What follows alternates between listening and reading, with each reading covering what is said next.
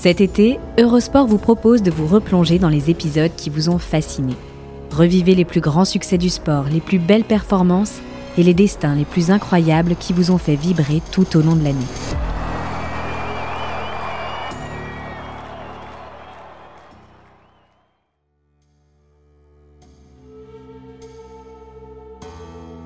Fauché en pleine gloire, à 33 ans dans un accident d'avion, Marcel Cerdan n'est pas seulement le plus grand boxeur français de tous les temps.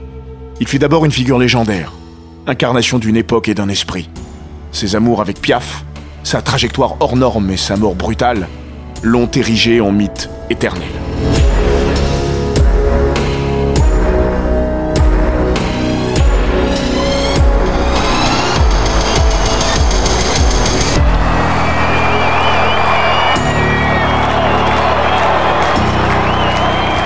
Bienvenue dans les grands récits d'Eurosport.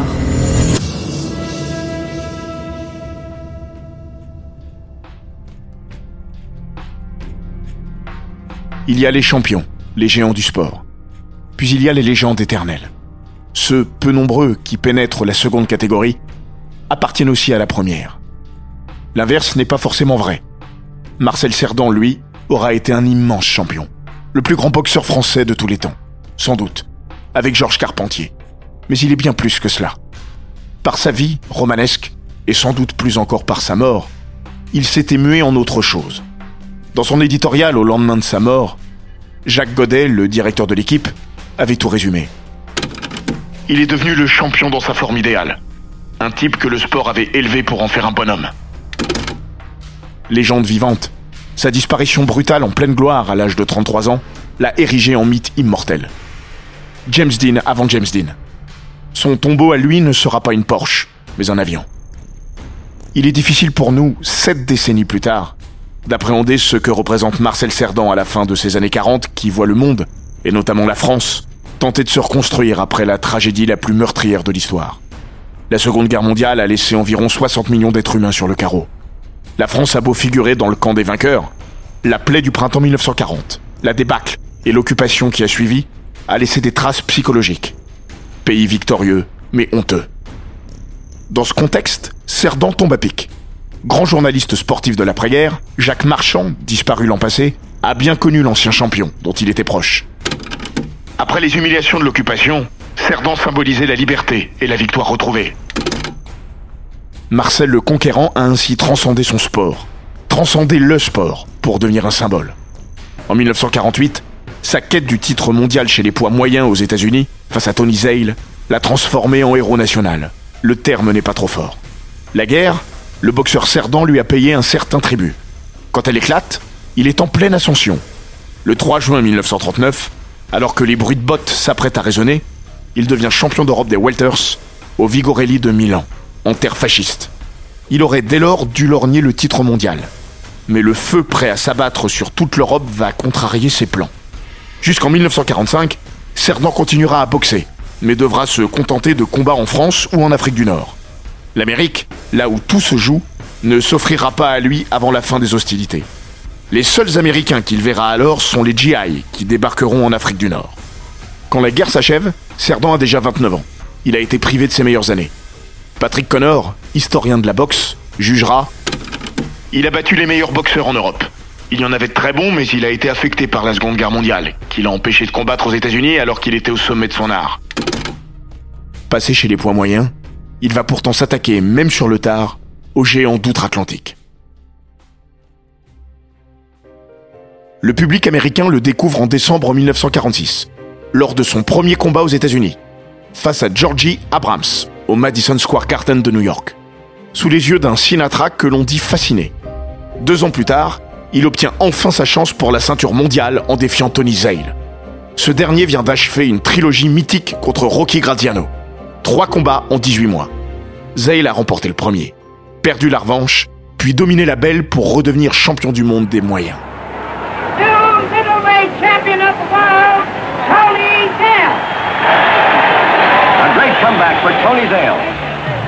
Once again, the middleweight champion of the world. Désormais, son challenger officiel se nomme Marcel Cerdan. Le choc est fixé au 21 septembre 1948 au Roosevelt Stadium de Jersey City, devant 60 000 spectateurs. Le Français totalise alors 110 combats. Il en a gagné 108 pour seulement deux échecs. Et encore, l'un d'entre eux fut une disqualification en 1939 face à Harry Craster. La réputation du bombardier marocain, né de ses débuts au Maroc, où il avait passé son enfance, n'est plus à établir. Patrick Connor nous dira encore Cerdan était un implacable puncher, qui utilisait beaucoup d'angles. Cerdan est un paradoxe ganté. Au fond, il n'aime pas la boxe, qu'il a pratiquée sur la volonté paternelle. Son truc, c'est surtout le football, qu'il a pratiqué à haut niveau, évoluant aux côtés de Larbi Ben Barek au Maroc. Surtout, il déteste faire mal. Quand il détruit Gustave Humery en 22 secondes en 1942, la malheureuse victime reste 40 heures dans le coma. Un crochet du gauche doublé d'une droite au menton, Humery est à terre, foudroyé après 12 secondes de combat. À peine commencé, le match est déjà fini. Cerdan veille à son chevet, se promettant d'arrêter la boxe si son adversaire ne s'en sort pas. Heureusement, il finira par se réveiller. Pourtant, sur le ring, il devient un fauve, un destructeur. Champion olympique des moyens à Berlin en 1936, Jean Despaux a pu en témoigner. Il a affronté Cerdan en 1945, cinq jours après l'armistice. Mais il n'a jamais pu raconter ce combat, sauf en trichant un peu, comme il l'avouait en 1959 sur France I, l'ancêtre de France Inter, à l'occasion du dixième anniversaire de la mort de Cerdan. Il m'a touché dès les dix premières secondes, d'un gauche-droite. J'étais pratiquement KO. Au troisième round, il m'a envoyé à terre.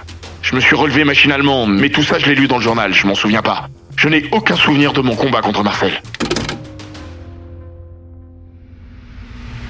Si Cerdan est un puncher redoutable et redouté, il boxe toutefois autant avec sa tête qu'avec ses poings. Patrick Connor encore Il combattait toujours avec un plan bien défini à l'esprit. Zale n'échappera pas à la règle. Cerdan a préparé son coup à merveille, suivant à la lettre la tactique établie par Lucien Roupe, son entraîneur et manager, et Lou Burston, son soigneur américain. Ce dernier déclarera d'ailleurs Nous savions Zale dangereux quand il s'avance, mais vulnérable s'il est contraint de reculer. Il fallait donc l'attaquer sans le frapper, de manière à le forcer lui-même à prendre l'offensive, puis le contrer. C'est ce que Marcel a fait. Cerdan se déchaîne. Zell ne peut répondre à l'infatigable fusillade de coups déclenchée à une vitesse étonnante pour un homme de 32 ans dont 13 de ring, comme l'écrira au lendemain du combat James Dawson dans le New York Times. À la fin du 11e round, Zell est ébranlé par un nouveau crochet gauche à la mâchoire. Il chancelle, tombe à genoux, puis est sauvé par le gong. Mais à l'appel de la 12e reprise, il ne reprend pas le combat.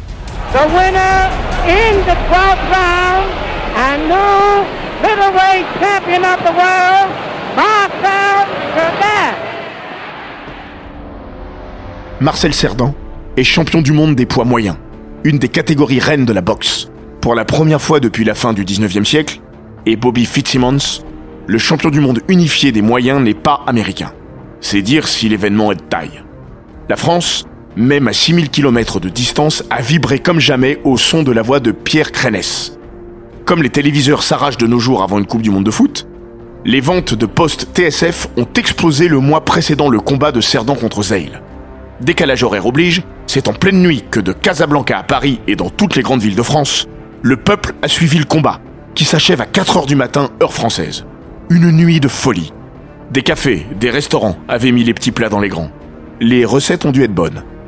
L'équipe écrira Un éclair de joie a traversé la France. Le retour, après 17 heures de vol, est triomphal. À Orly, un record d'affluence est battu. Un service d'ordre spécial a été prévu. Des menaces d'enlèvement du champion étant parvenues jusqu'aux autorités. Mais tout se passera bien. Dès sa descente de l'avion, le héros est assailli. C'est le préfet de la Seine en personne, Georges Hutin, qui le porte en triomphe au milieu de la foule. Hutin, ancien arbitre, avait officié lors du tout premier combat pro de Cerdan en 1934 au Maroc. Il avait étendu son adversaire avec une telle puissance que l'on sentait déjà en lui l'étoffe d'un grand boxeur. Il lui dira lors de ce combat, plutôt à la fin, qu'il deviendrait champion du monde. Il fut ensuite de ceux qui ont aidé le jeune Marcel à venir en métropole. À Paris, Cerdan traverse les avenues en décapotable, serre des mains par centaines de la Porte d'Italie au Luxembourg ou à Saint-Michel. Découverte, Marcel Cerdan va connaître d'autres foules et une ovation monstre en traversant Paris. Par centaines de milliers, les Parisiens apportent à celui qui a si brillamment défendu les couleurs françaises le salut populaire et enthousiaste avant que Marcel Cerdan ne connaisse la première réception officielle, celle de l'Hôtel de Ville de Paris. Il est présenté à la foule à trois reprises. Sur la place de l'Opéra, à l'Hôtel de Ville, et enfin rue du Faubourg Montmartre, siège de l'équipe. À chaque fois, des milliers de personnes se massent pour le fêter. Le nouveau champion du monde, presque gêné, n'en revient pas, comme le racontera Georges Hutin. Je le revois encore à la réception de l'hôtel de ville, impressionné par cette foule qui l'acclamait. Me saisissant la main, les larmes aux yeux, il m'avait dit C'est trop pour moi. En dehors du Mondial 98, jamais on n'aura vu autant de scènes de liesse dans la capitale pour un sportif au XXe siècle. Et Cerdan, contrairement au bleu, était tout seul pour fédérer. Quatre ans après, flotte à nouveau un parfum de libération.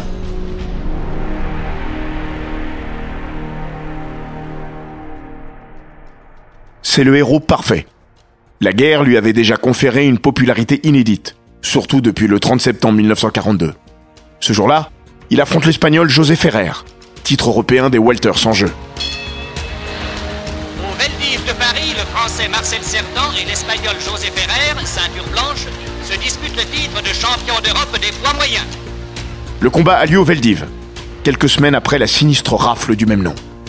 Devant les pontes de la commandantour, Ferrer monte sur le ring enveloppé d'un peignoir frappé de la croix gammée, ne manquant pas de faire le salut nazi. Cerdan s'y refuse. Pour la première fois peut-être de sa carrière, il a la haine. Ce combat n'est pas seulement le sien. Ferrer, qui n'est encore jamais allé au tapis, est détruit. En moins de 90 secondes, il est expédié 8 fois au sol. KO, au premier round. En 85 secondes, Marcel Cerdan devient champion d'Europe. Fait unique sous l'occupation, la Marseillaise, interdite par les autorités allemandes, résonne dans le Veldiv. Une fois son forfait accompli, Cerdan refuse de se rendre à la soirée organisée par les Allemands, à laquelle il a été convié. Sentant la menace, il quitte Paris pour le Maroc et ne reviendra en métropole qu'à la libération. Tout ceci aurait suffi à l'imposer comme la star qu'il fut. Mais en 1948, sa notoriété est en prime décuplée par sa liaison née voilà plusieurs mois avec Edith Piaf, la plus gigantesque vedette de l'après-guerre. Les amours de Marcel avec la môme finissent de sceller sa gloire, à l'époque comme à l'épreuve du temps. Le fils de Marcel Cerdan, Marcel Junior, a déclaré il y a quelques années Si mon père n'a pas sombré dans l'oubli, il le doit certainement à ses amours avec Edith. L'un et l'autre, dans leur registre, ont marqué le siècle. C'est sans doute exagéré. Cerdan n'aurait pas été oublié. Mais cela a aidé à ancrer le champion dans la mémoire. Car sur le ring, Cerdan ne restera champion du monde que neuf petits mois. Un règne d'une durée dérisoire. Le 16 juin 1949, à Détroit, il défend son titre face à Jake LaMotta. Il ne le sait pas encore, mais ce sera le dernier combat de sa carrière. Le match a lieu en plein air, au Briggs Stadium. Ce mois de juin est humide. Il a beaucoup plu sur Motor City. Quand le combat démarre à 10h du soir, le ring est encore glissant par endroits. Cerdan déclara Peu après le début du combat, j'ai été déséquilibré et j'ai glissé. En tombant, j'ai eu une douleur à l'épaule gauche. La douleur s'est accentuée et chaque round est devenu un vrai calvaire. C'était un combat inégal. The end comes dramatically in the 10th round when Serdan cannot answer the bell. His left arm, injured in a fall in the first round, proves Serdan's undoing, and Jake LaMotta is the new middleweight champion. Au 11e round, il doit abandonner. Le combat et sa ceinture. Pour la première fois en 114 matchs, il est battu avant la limite. C'est la seule ombre sur sa carrière. Sportivement, et peut-être un peu plus. Une sale rumeur embrume encore ce Cerdan Lamota. Le match aurait été arrangé. L'entourage du Raging Bull, chaperonné par la mafia, aurait proposé un deal au champion du monde français. La victoire pour Lamota dans le combat de Détroit, la revanche pour le français, et la belle à la loyale cette fois. Cerdan est alors flanqué d'un nouveau manager, Joe Longman, personnage mystérieux, voire douteux. Se serait-il arrangé avec le clan Lamota La blessure de Cerdan, alors que les radios passées n'en révéleront aucune trace le lendemain, finira d'alimenter la suspicion. Son fils aîné, Marcel Junior, qui boxera dans les années 60 et incarnera son père dans le film de Claude Lelouch, Edith et Marcel, est convaincu qu'il y a bien eu entourloupe face au Raging Bull du Bronx. Il l'a confié à l'équipe en 2016, à l'occasion du centenaire de la naissance de son père. C'était arrangé contre la Mota. Plus personne ne voulait affronter mon père, alors il y a eu un accord pour qu'il y ait trois combats. Je suis sûr que c'est la Mota qui lui a proposé, parce que c'était un voyou. On n'enlèvera pas de la tête qu'ils ont fait affaire comme ça. Ce n'est pas la Mota qui pouvait battre mon père. Pour Patrick Connor, tout n'est pas aussi simple. Il est certain que des combats de la Mota ont été arrangés d'une manière ou d'une autre. Il a admis certaines choses, il en a nié d'autres. La blessure de Cerdan était réelle et je doute fort qu'elle ait été simulée dans le cadre de cet arrangement. Est-ce que c'est possible? Oui, bien sûr. Mais j'ai vu les images du combat et il ne m'est pas apparu truqué. Quoi qu'il en soit, Cerdan, déchu de son titre, se voit offrir une revanche. D'abord prévue pour le 28 septembre, elle est reportée à 4 jours du combat, la Mota prétextant une blessure. Cerdan en a pleuré.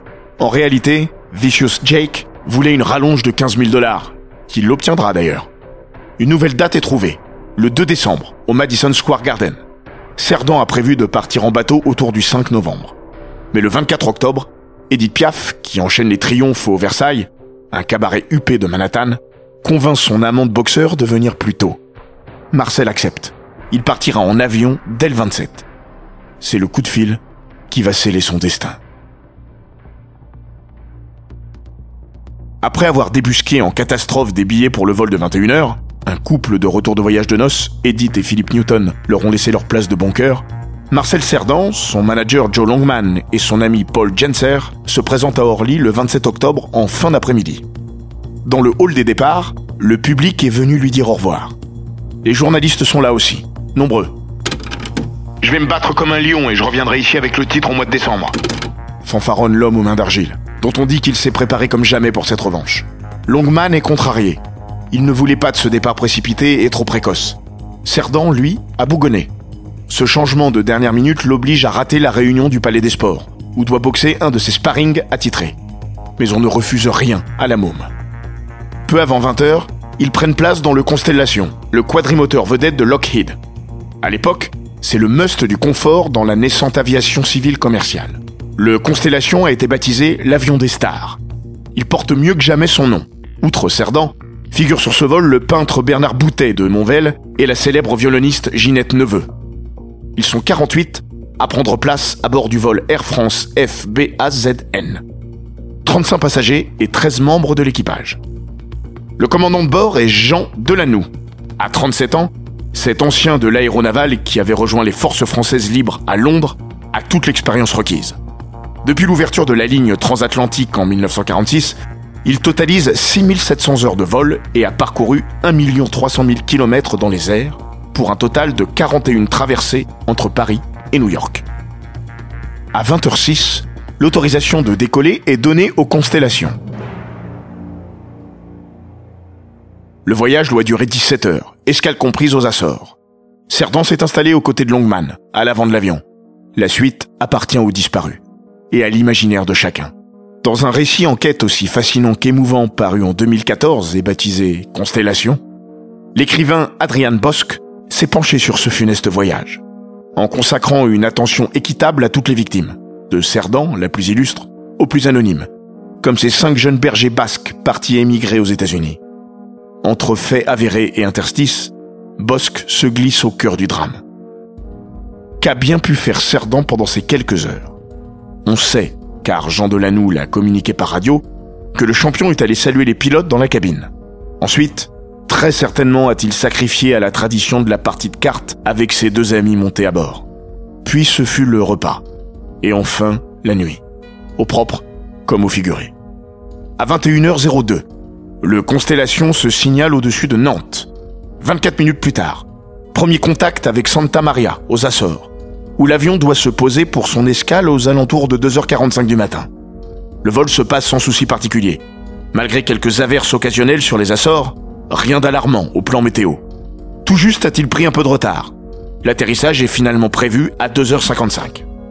La catastrophe va se nouer en une poignée de secondes, si l'on en croit le rapport d'enquête qui, dans toute sa froideur, retrace les derniers instants du vol FBAZN. À 2h50, le FBAZN appelle la tour de contrôle de Santa Maria sur fréquence, se signalant à 3000 pieds et ayant le terrain en vue. Il demande des instructions pour l'atterrissage. La tour autorise le FBAZN à descendre en bonne visibilité et à entrer dans le circuit d'atterrissage. Ciel clair, visibilité 20 km. Vent 030 22 nœuds, indique la piste en service et demande à l'avion de se signaler en position vent arrière. Le FBAZN accuse réception du message et ne répète pas les instructions. Une minute plus tard, environ 2h51, 2h52, la tour appelle le FBAZN et lui signale que l'ILS est en service. Le FBAZN ne répond plus. Il ne répondra plus. Jean Delanoux n'a jamais eu le terrain en vue. Selon toute vraisemblance, le commandant de bord a confondu les îles de Sao Miguel et de Santa Maria. Dans la nuit, un épais brouillard s'est élevé sur les montagnes de Sao Miguel. Ce que Delanoux a pris pour le terrain d'atterrissage était en réalité la ligne de crête du mont Redondo, sur laquelle le Constellation a plongé à 1150 mètres d'altitude. Sans avertissement préalable, l'aile droite a heurté la première, le sommet. Puis tout l'avion s'est disloqué. Cerdan, qui avait à peine eu le temps de se voir vivre, ne s'est probablement pas davantage vu mourir. Le lendemain matin, la nouvelle parvient en France dès 9h, via la radio. À 10h, un porte-parole d'Air France livre un communiqué. Une grande inquiétude règne autour de l'avion FBAZN, qui avait quitté Orly hier soir. Depuis 2h55 du matin, les services au sol n'ont plus reçu aucune nouvelle. Des recherches ont été entreprises par avion et par bateau, mais à 9h ce matin, elles n'avaient donné aucun résultat. Puis un fol espoir se répand. Aux alentours de 11h45, des survivants auraient été aperçus par un vol de reconnaissance. Fausse alerte. En début d'après-midi, une équipe de sauveteurs décide de gravir les pentes du Redondo, malgré le brouillard. À 16h, elle atteint le lieu du crash. Il n'y a plus âme qui vive. L'information est officialisée en France à 17h10. Dans tout le pays, c'est une déflagration. Jacques Godet titra dans l'équipe le lendemain matin Il était la vie. Ce même jour, Edith Piaf trouve la force de monter sur scène au Versailles. Elle chante l'hymne à l'amour, qu'elle avait interprété pour la toute première fois au même endroit à la mi-septembre. Une chanson écrite pour Cerdan, et dont les paroles prennent rétrospectivement un funeste tour prémonitoire. Si un jour la vie t'arrache à moi, si tu meurs, que tu sois loin de moi. 70 000 personnes assistent à ses funérailles, à Casablanca. Que reste-t-il de Cerdan? Tout, et même davantage. La brutale fin de son existence a engendré la naissance du mythe. Le boxeur demeure respecté, et pas que dans nos contrées. L'an dernier, le magazine Ring, qui fait office de référence, le classait cinquième dans la hiérarchie des plus grands poids moyens de tous les temps. Sidérant pour un homme qui n'a pas régné un an sur la catégorie. Pour Jake LaMotta, Marcel est le plus grand boxeur jamais envoyé par l'Europe. À part Robinson, qui était au-dessus de tous, il peut regarder tout le monde dans les yeux. Mais Cerdan reste d'abord le champion d'une époque et d'un certain esprit. Il aura incarné l'une et l'autre comme personne. En 1960, Sports Illustrated, lui consacrant un long article, évoquera le mythe Cerdan. Pour les Français, il était Gene Tunney ou Lou Gehrig, avec un peu de James Dean. Il est un héros tragique, et les Français aiment les héros tragiques. À sa mort, le journal L'équipe avait écrit Il aura éternellement une place à part dans nos cœurs. Plus de dix ans après sa disparition, rien n'a pu amoindrir sa part de légende. Le temps n'y a rien changé. En 1999, selon un sondage réalisé auprès du public français, il avait été désigné sportif français du XXe siècle, devant Jacques Anquetil et Alain Mimoun.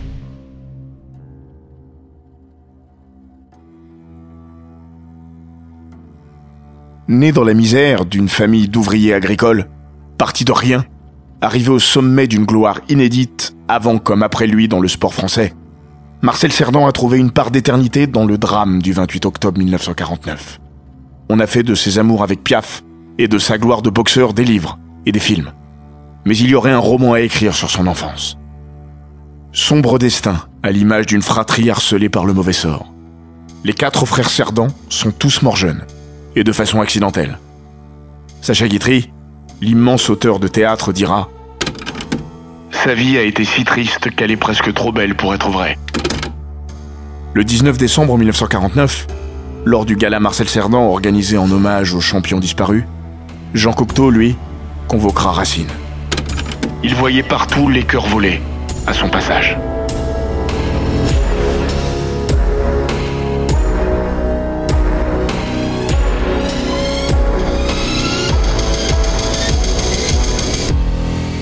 Cet épisode des grands récits d'Eurosport a été écrit par Laurent Vergne. Il est raconté par Florian Bayou, monté par Jean-Gabriel Rassa et produit par Bababam.